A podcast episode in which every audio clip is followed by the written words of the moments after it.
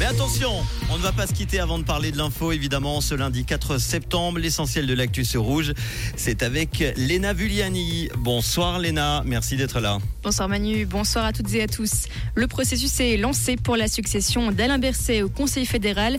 Le groupe parlementaire socialiste a fixé ses conditions et son agenda.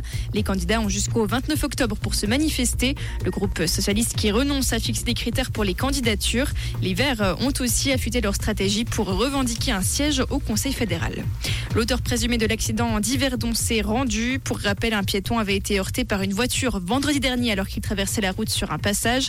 La victime était décédée sur place et le conducteur de la voiture avait pris la fuite. Mais le chauffeur s'est rendu dans un poste de police cette nuit pour se dénoncer.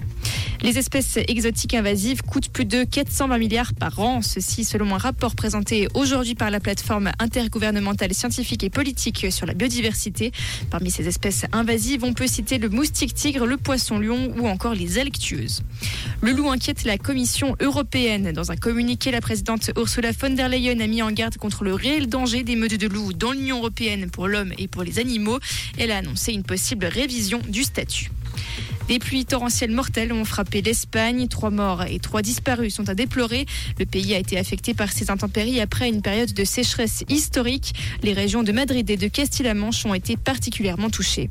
Et la Russie enverra des céréales à l'Afrique. Après l'abandon en juillet de l'accord permettant à l'Ukraine d'exporter librement, Vladimir Poutine a promis de livrer gratuitement des céréales à six pays africains. Le président russe a indiqué que ces livraisons se feraient ces prochaines semaines. Merci Léna, belle soirée, retour de l'info demain avec Tom entre 6h et 9h. Comprendre ce qui se passe en Suisse romande et dans le monde, c'est aussi sur rouge.